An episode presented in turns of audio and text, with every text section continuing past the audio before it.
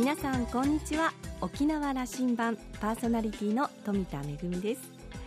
4年ぶりにイギリスに行ってきたんですがあのイギリスに行くたびに毎回ああすごいなと思うのは博物館とか美術館とかがほぼ開放されて無料開放されていることなんですよね。例えばあの有名な大英博物館もそうですし私は今回あのナショナルミュージアム美術館の方に行ってきたんですけれどもこちらも入場無料で、まあ、あの出口の方にね寄付をお願いしますということはあるんですけれどもそれでもさまざまな方に、えー、このイギリスの文化に触れてほしいということでこういった博物館や美術館が開放されているのはすごいなというふうに思いました。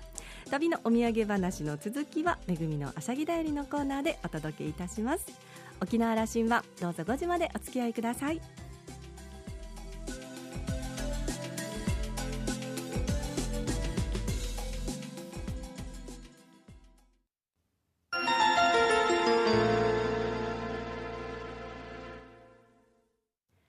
那覇空港のどこかにあると噂のコーラルラウンジ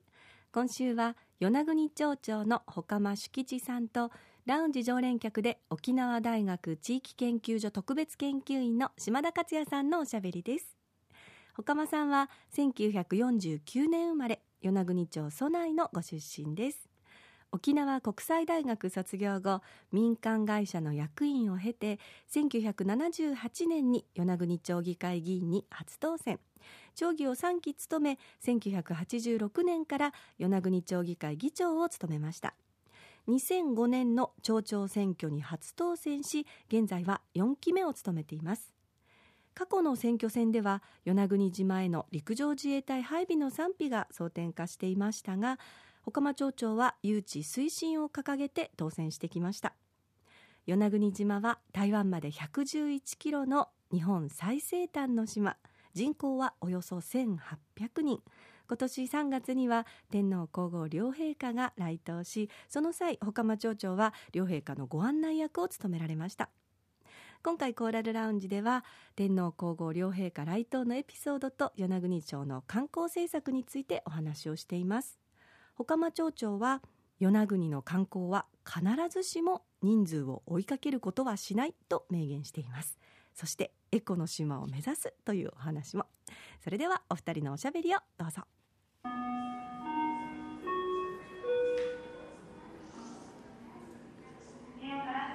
から。与那国の魅力を、あの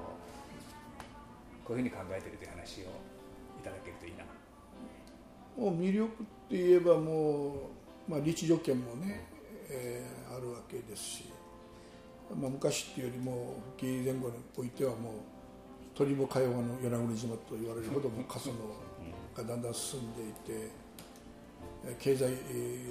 的なの交流という関係というんですかそういった流通も途絶えてくるというこんな狭間にあった島なんですけどね。これがいまだにまだ残っているというその風情が風景がですね。で私はあまり気づかなかったんです。うちの職員が本土の方が今56名ぐらい入ってますけれどもある場所に行って「町長これこの景色素晴らしいじゃないですか」って僕らいつも見てるから分からないんだけど彼女たちが見ると非常にこう感動のロケーションがあるんですよね。はって気づかされてこれはたくさんありますよね。だから私も、まあ、あのロケーションにおいてはそういう形で見ますけどもね。ただいまだにも昔の人情心情という結の心っていうのはまだ残ってますからまだまだ人が生きる術としてのこういった教えられなくても自然的に備わってくるそういった環境っていうのがこの島の一番魅力かなと思いますけれどもね。僕はそういう意味でですねその外周27キロですよね、はいはい、それの自然美とそれからこう集落が残っていて伝統が残っているコントラストがある島だと僕はそそのあの魅力の表現をしたいなと思ってうん、あのあのちょっとこれおっしゃいますね、うん、観光の話をするときに八重山全体ではやがて150万人になろうかというぐらいの受け入れを時代がすぐ迫ってきているとさあ与那国こうどうしていこうかと。今今4万人ぐらい。そうですね今4万人。ちょうど去年29年度で4万人に。八重山全体のエリアでは140、150になっているところを、さあどうしていくというところなんでしょうけどもそんなに数を追わなくていいんだということをおっしゃいますね。そうですね。あのあのだからあのモノク屋モノク屋といってもう食べ物っていうのかな？あの貧乏のっていうのかな？あ観光っていうのは僕はやりたくないっていうこんな言葉があるんですけどもね。これ八重山の方言でモノク屋観光っていうんですけどもね。だからあの確かに今の状況では確かにこう石垣と竹富が独り勝ちしてますよね。でまあそういうことで、えーあるんだけどもじゃあその運転がじゃあ寄らなくなるかっていうと交通のアクセスがこういう状況ですからもうそれはもう難しいわけで。かといってじゃああの状況をじゃ持ってこようというふうにやっていってもですね僕はあまり乗り気ではないんですよ実を言うとですね。というのはあの前にもお話ししたと思うんですけれどもあの宮崎を見てもそうですしあの北海道の知床を見てもそうですし昔の観光地であったそこに、ね、新婚さんが行っていろんなところで観光名所として名高かったところがですね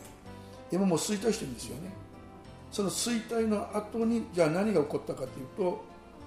皆さんじゃあ観光だからといってそこにこう物を売ってその利材を稼いでで農業してたちがその利益のこう恩恵を受けてくるとですねじゃあこのブームが去った時にもう一度農業に戻れるかと戻れないんですよ。だからもっと加速化を生む可能性は十分あるわけですよね。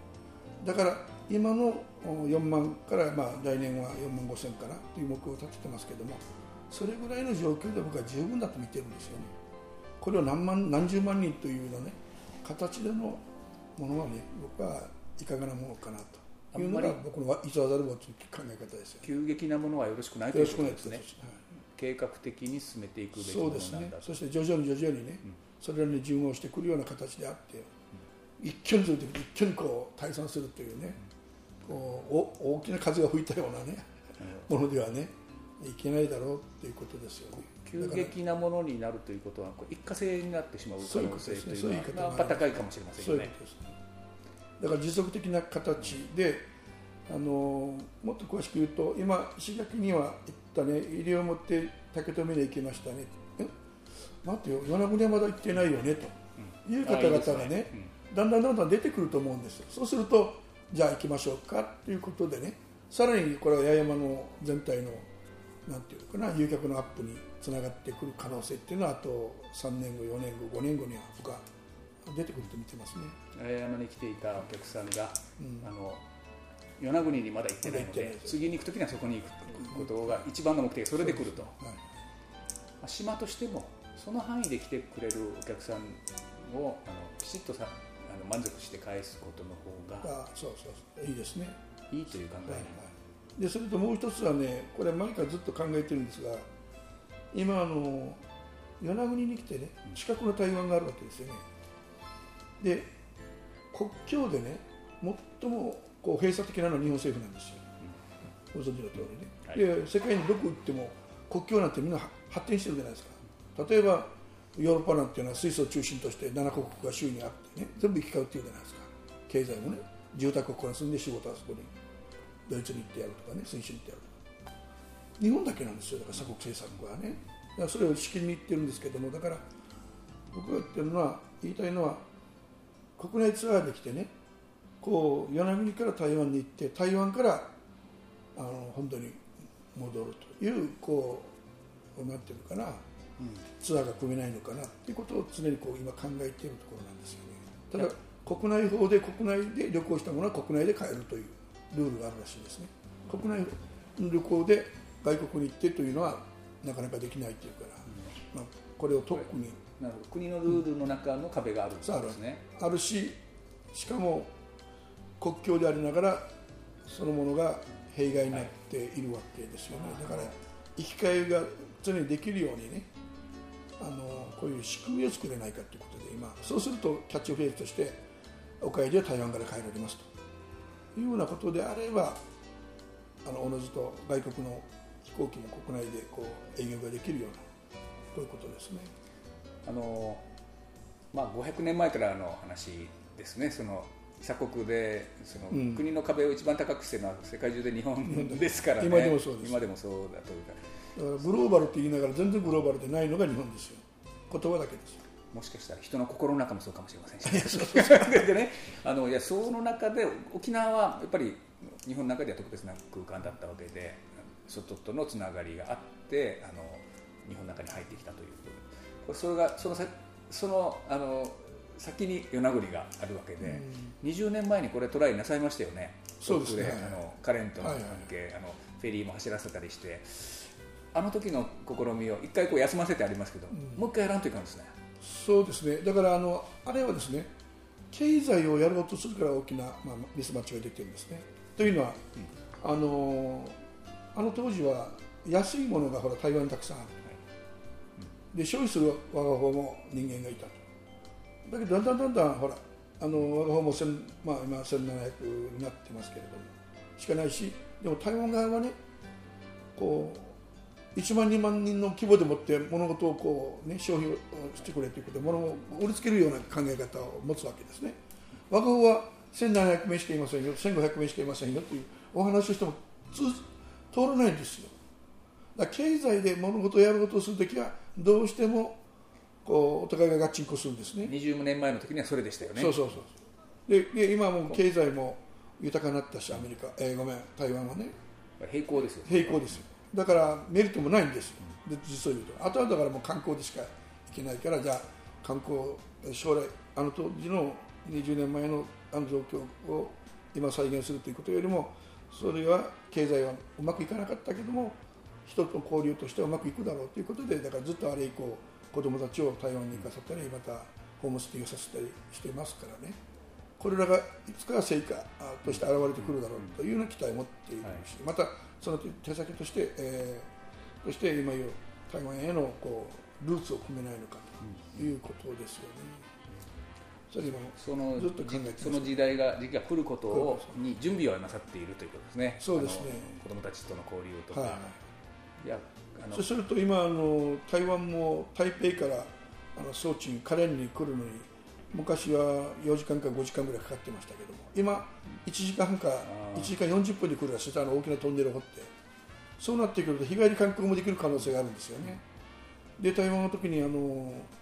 こうなんていうのかなあの海岸で、えーあ浜辺で泳ぐっていうことが禁止されてますから非常に海洋に対する意識っていうのは高いんでここに来たら海水浴ができますよみたいなことであればね日帰りもできるんじゃないかっていうふうに今思って考えてますけど。一番近い八重山与那国ということをさったその3月の議会の中ではこうお話しなさっている。あの町民の生活向上の集大成をこうやらんといかんと。いう話をなさった。あのさっきの観光の話と僕はつながると思います。あのなんで観光をやったり経済を大きくしたりしていくかということはあの詰めれば突き詰めればこれ今の町民が1700名の町民がより幸せになっていくと豊かになっていくというためになさっているはずでそこにこうあのいくつかの戦略を持っているのでこれ着実にやっていくんだということをおっしゃられたそれをいくつかあの最後に聞かせてもらって。そうですねあのまずね住環境をどうするかっていうことだと思うんですよね、でまあ先ほどから申し上げているように、まあ、27キロしかないわけですからで人口も1700名ですからね。この島を全部全体の、ね、エコの島にしようって考えてるんですよ。要するに動力を使わないね。太陽光と風力でもってね全部電気需要を賄えないのかと。そういう島にね一つ目標を掲げて今ちょっと動いてるんですよ。ででモデル事業として実証実験をしてもらってするとね僕は観光においてもほらフィリピンっていうのは何万という離島があるじゃないですか。日本でも、ね、2000余りあるわけですからね。そういったものがもうモデル事業として見に来る可能性もあるんですよね。それをね一つの目標としてこうきちっとでエコの島であるとエコアイランドを与那国みたいなねそういったことができないのかなということで今ちょっと、いいですね、うん、そう考えてます、あのエネルギーの問題がこれから大変重要になってくると思いますし、あのゼロエミッションという言葉があったんですけどねあの地域社会の中であの完結をしていくような社会ちゃんと作ろうじゃないかとあのよそからエネルギーを買う顔じゃなくてできるだけ中でやれるような話をしていこうという話が、えー、とこの10年ぐらいでちょっとそのあの考えがしぼみつつあると思っていてこれ震災とかいろいろあったもんですからね、だけどもこれやっぱり我々東証地域からやらんといかんことだと思うので。宮古島もやろうとしてましたけども、ちょっとあそこ規模が大きすぎてあの、少し足踏みしてる感があってですね。宮古はきれくかなりね能力も、うん、あの太陽光もありますけれどね。ちょっと5万人の規模ではそそれなかなか行きつけませんでね、うん、もっとスピード感持ってやるのは僕与那国の規模がちょうどいいと思いますね。そうなんですよ。だから今それちょっと働きかけてますよ、日本中のモデルになりますから。ねねだからそうするとおそらくこの島で生活する方まあもちろん自給自足できる島ですから水回り田んぼ回り、ね、あらゆるものがこう備わってる島ですからね。だからもう完全に審査にも強いんですよね、まあ、そういうことなど考えてみるとやはり、まあ、安堵の地っていうのかな。人間が一生の中でゆとりのあるような形で亡くなっていける安心の安堵の島という形の安らかなかな生活ができるんじゃないかなと見てるんですよ、それこそが最大のあの観光魅力観光資源になるかもしれませんね。そうですよね、はい、それも考えてるんですよ先ほどから言っているように申し上げているように。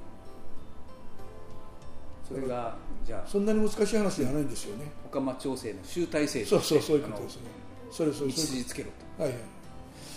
期待して僕ままた2年後にあの話を伺いたいと思います。それどうなりましたか町長というふうに聞きたいと思います、よろしいですか？いやいや全然問題ないですよ、はい、ただだから分かってきたとかだんだんだん分かってきたんですよ。でこの太陽光も今言う風力も一旦エネルギーを貯めてまた動力を動かさなきゃいかんらしいですね。はいはいは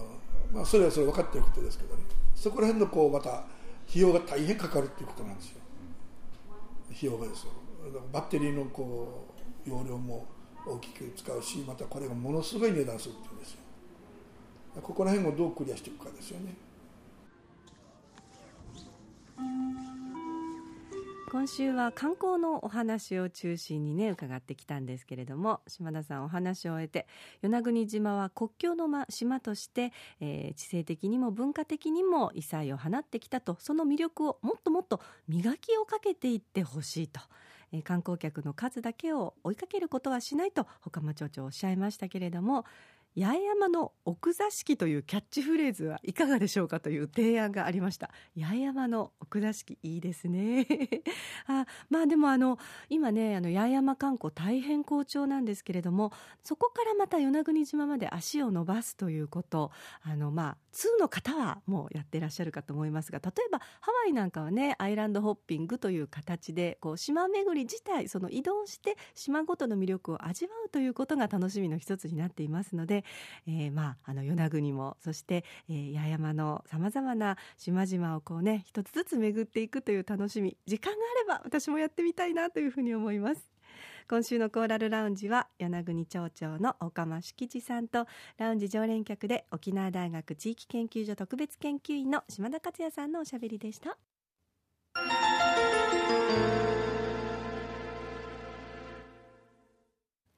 めぐみのあしゃぎだよりのコーナーです。イギリスの旅のお話今日はエジンバラのお話です。今回のね旅のメインの目的がスコットランドエジンバラの街で開催された児童演劇祭に参加することだったんですよね。あの実は2014年に、えー、エジンバラフェスティバルこちらはあの8月に開催される大きなフェスティバルなんですがそこのフリンジに、えー、琉球芸能の舞台公演で参加したことがあって、えー、まああのそれから4年経ったんですけれどもやっぱりねあのあちこち街のあちこちであここでパフォーマンスしたなとかここで一生懸命チラシを配ったなとか劇場までこの道を通ったななんていう感じでちょっと懐かしいようなおセンチな気分にもなりながら、えー、街を堪能いたしました。実はエジンバラの街こうした演劇祭だけではなくて例えばストーリーテリングフェスティバルとかジャズのフェスティバルとか本のフェスティバルとか1年を通してさまざまなフェスティバルが行われているんですよね、えー、そんな中で今回は児童演劇祭たくさんの、えー、作品を感激いたしました。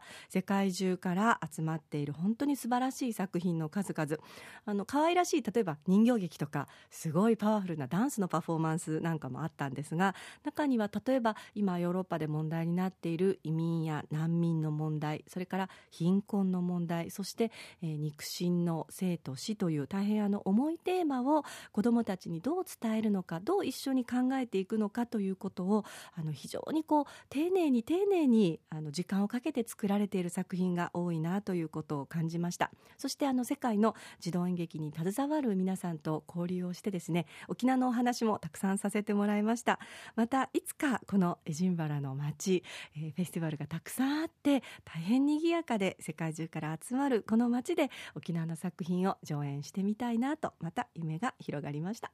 めぐみのあしゃぎだよりのコーナーでした。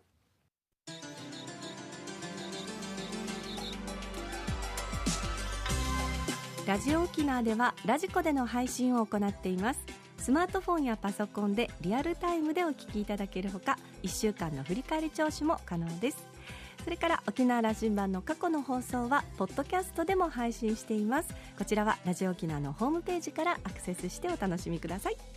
沖縄羅針盤のホームページでは番組情報の発信のほか私富田恵とコーラルラウンジ常連客の島田克也さんのフェイスブックへもリンクしております、えー、先ほどの旅のお話なんですけれどもイギリス滞在中の旅の写真それから旅の最後に訪れたネッシーには会えなかったけど不思議なネスコの写真もアップしておりますのでぜひお時間のある時にこちらもチェックしてみてください。